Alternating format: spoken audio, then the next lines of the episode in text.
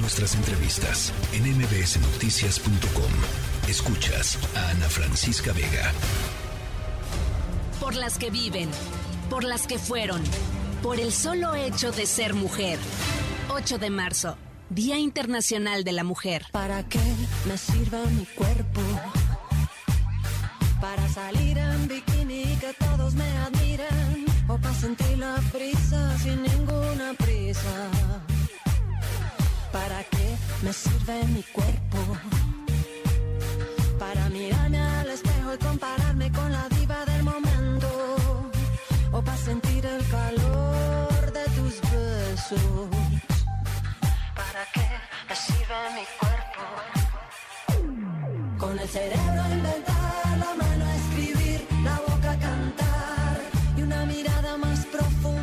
Bueno, toda esta semana ya les dije, estaremos conversando con mujeres que han desafiado lo común, con mujeres que han dicho, pues yo quiero hacer esto de mi vida y no me importa si no hay muchas más mujeres, yo lo voy a hacer, yo lo voy a conseguir, yo voy a dejar huella, yo voy a abrir camino. Creo que es muy importante ir pensando en abrir camino para las siguientes generaciones, para que las generaciones que vengan no sea tan difícil como fue para pues para nosotras, quizá abrir camino, abrir brecha.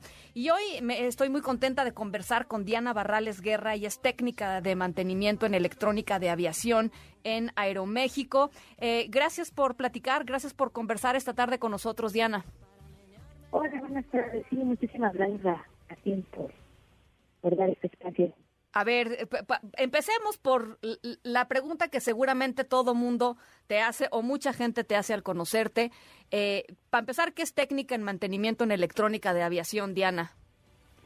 Ok, bueno, en sí, eh, ahora sí que lo que es este, la aviación, eh, podría decir que se divide en lo que es mantenimiento y electrónicos. En este caso, relacionado a todo lo que es la electrónica de aviación. Igual está el mantenimiento a todo lo relacionado con los motores y esta lámina que es totalmente todo relacionado a las En este caso yo me Vamos a, vamos a regresar con, con ella en un segundito más. Se escucha muy mal, ¿no? Se, se escuchaba muy mal. Eh, Diana, vamos a regresar con ella. Mientras tanto, les voy platicando. Fíjense que eh, en el marco del Día Internacional de las Mujeres, pues evidentemente sale un montón de información con respecto a la eh, situación de las mujeres en México en distintos ámbitos. Yo quisiera platicarles en este momento, en lo que reconectamos a Diana, sobre eh, las mujeres en el periodismo. Eh, y fíjense que hay un dato pues verdaderamente preocupante que tiene que ver con el número de mujeres periodistas agredidas durante el los primeros tres años del gobierno del presidente López Obrador. se registran, se contabilizan 767 agresiones en contra de mujeres eh, periodistas eh, en, en, el país.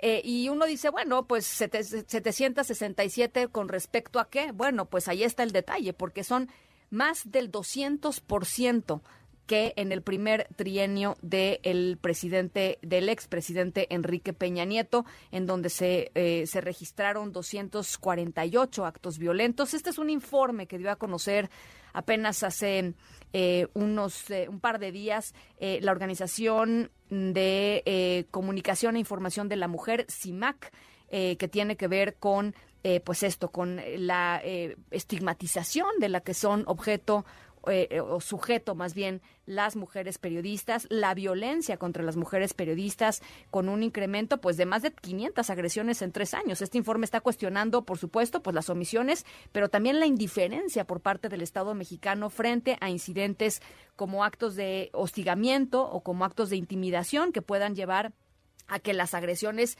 escalen incluso hasta convertir a las mujeres en víctimas de feminicidio. Hay cinco mujeres periodistas que han sido asesinadas en estos primeros eh, años de gobierno del presidente López Obrador.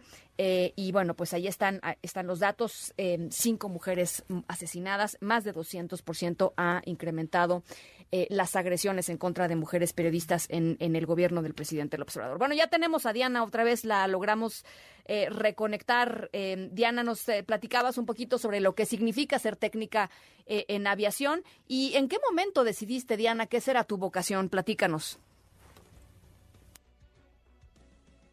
Mi papá es este electrónico de aviación Entonces, pues realmente a mí siempre estuve como que toda mi vida fue, fue eso. Entonces yo dije, no, yo cuando sea grande, yo, yo quiero hacer eso, yo quiero estudiar eso y yo quiero dedicarme a eso. O sea, realmente siempre toda mi vida era, era como un sueño el poder, poder este, arreglar este, aviones, helicópteros, etcétera. Em, ¿Qué tuviste que estudiar, Diana? ¿Cuál fue la, la, carrera, digamos, que, que, que, que, sigues? ¿Es ingeniería en electrónica o qué, qué es? Bueno, en este caso uno puede estudiar técnico en electrónica, es como, ahora sí que uno tiene que sacar una licencia especial para, para poder este, arreglar las aeronaves. Bueno, en este caso yo estudié en la vocacional técnico aeronáutico y estudié en la ICIME ingeniería en electrónica. Y bueno, posteriormente saqué mi licencia. Sí. ¿Y desde, desde qué edad trabajas, Diana? Eh, bueno, estoy, comencé a trabajar a los 25 años, llevo un año un año y cinco ah, pues, meses trabajando. apenas. Este, ¿qué ha sido lo más retador, qué ha sido lo más retador en este año? Eh, supongo que no hay, no sé, te lo pregunto. ¿Hay, hay más mujeres eh, eh, en tu área, sabes? ¿Te tocan? Sí, hay este, ya ya hay varias mujeres. La verdad es que poco a poco han estado llegando más y no somos mayoría, pero pues sí, ya, ya hay varias. Somos aproximadamente siete, siete mujeres, ocho más o menos, de las que estamos ahí en, en mantenimiento. Para ti, ¿qué ha sido el desafío más grande eh, en, tu profesión?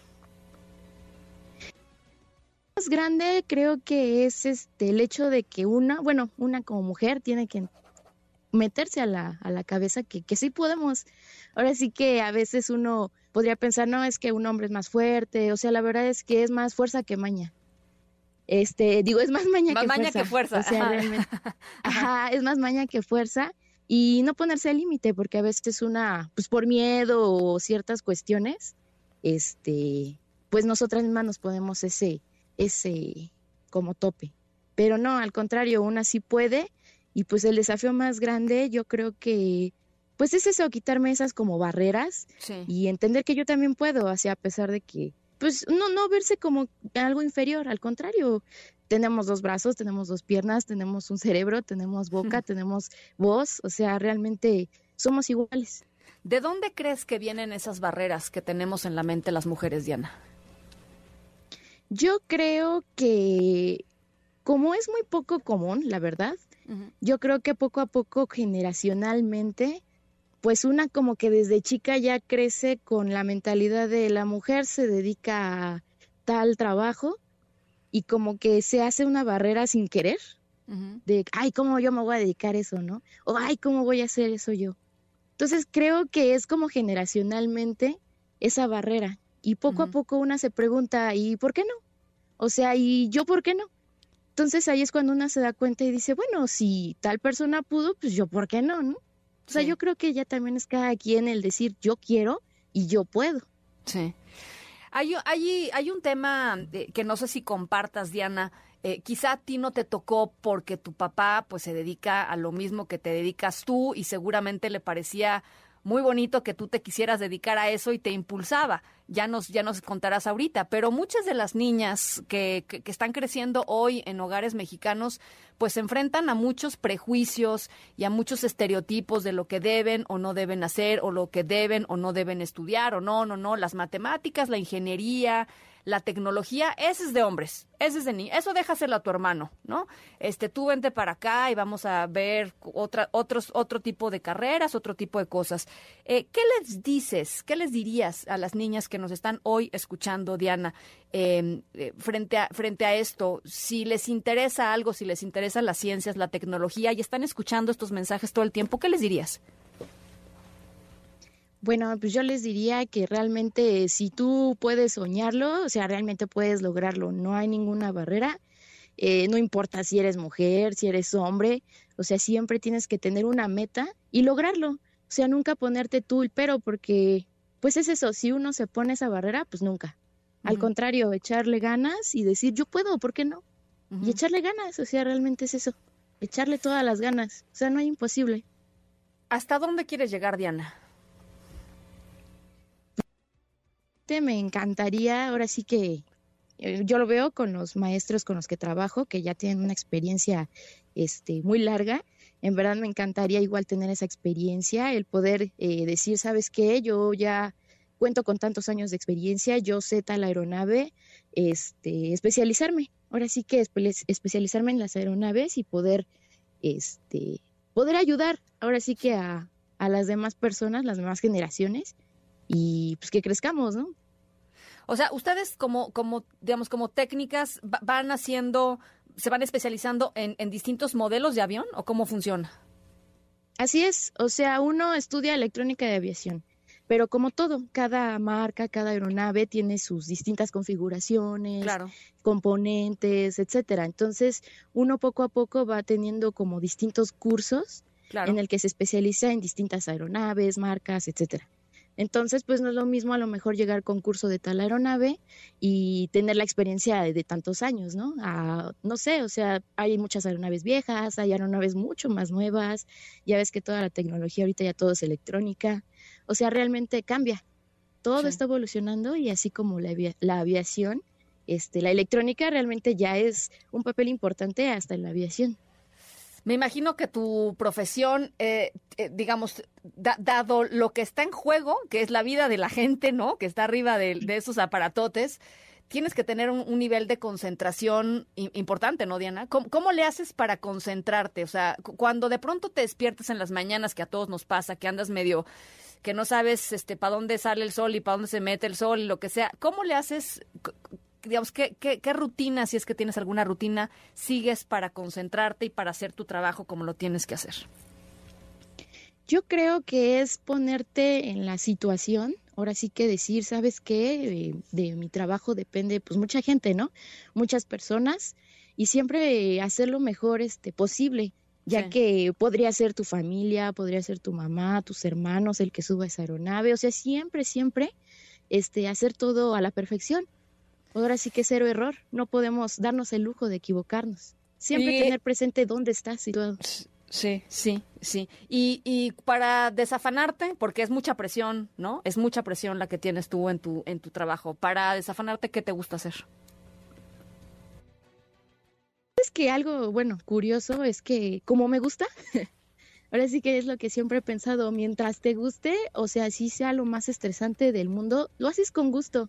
Y a veces uno, o sea, se oirá como chistoso, pero el tan solo volver a, respirar un poco y regresar es como suficiente porque estás haciendo algo que te llena, algo que te hace feliz. Entonces, mientras lo haces con gusto y todo, la verdad es que, imagínate, si uno se estresa y, le gusta, si no te gustará, ¿no? Pues sí. Bueno, finalmente, Diana, un, un, mensaje a todas las chicas jóvenes, a todas las niñas que quizá nos están escuchando hoy y que piensan, eso de los aviones a mí me dijeron que era para niños. ¿Qué les dirías? Yo les diría que la verdad es que nada es solo para niños ni nada es solo para niñas. Simplemente tú busca lo que más te guste, lo que más te llene y adelante. Ahora sí que tú hazlo, cumple lo que te gusta hacer y levántate todos los días diciendo, amo lo que hago.